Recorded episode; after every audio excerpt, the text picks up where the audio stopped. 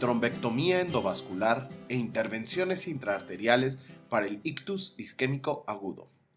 El tipo de ictus más frecuente es uno en los que una arteria grande del cerebro se obstruye por un coágulo sanguíneo y existen docenas de revisiones Cochrane sobre diversos tratamientos para estos accidentes cerebrovasculares isquémicos. Una de ellas observa los efectos de la trombectomía endovascular y las intervenciones intraarteriales. Esta se actualizó en junio del 2021.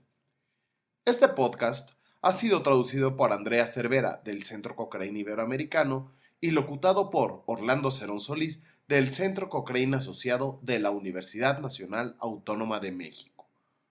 En el ictus isquémico agudo, la trombectomía endovascular y trombólisis intraarterial se utilizan para tratar de desbloquear el vaso sanguíneo obstruido antes de que se produzca un daño cerebral grave, con la esperanza de obtener una mejor recuperación. Esta revisión se elaboró para averiguar si añadir estas intervenciones al tratamiento médico conlleva mejores desenlaces en los pacientes y claramente es así. Se realizaron búsquedas de ensayos aleatorizados que comparan la combinación de una intervención endovascular más tratamiento médico con el tratamiento médico solo en pacientes con ictus isquémico confirmado y se encontraron 19 estudios elegibles. Estos reclutaron a casi 3.800 pacientes, la mayoría de los cuales presentaban una importante obstrucción arterial en el cerebro, y casi todos los ensayos analizaron el uso de trombectomía endovascular en las primeras seis horas desde la aparición de los síntomas.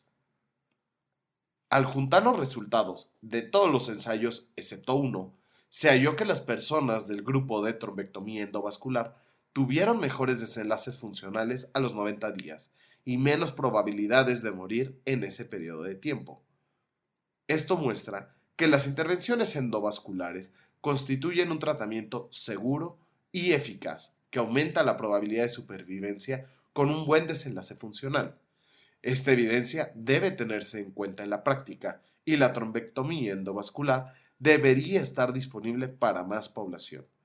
Si desea saber más sobre la evidencia de esta revisión y sus resultados, puede consultarla en la biblioteca Cochrane buscando trombectomía endovascular.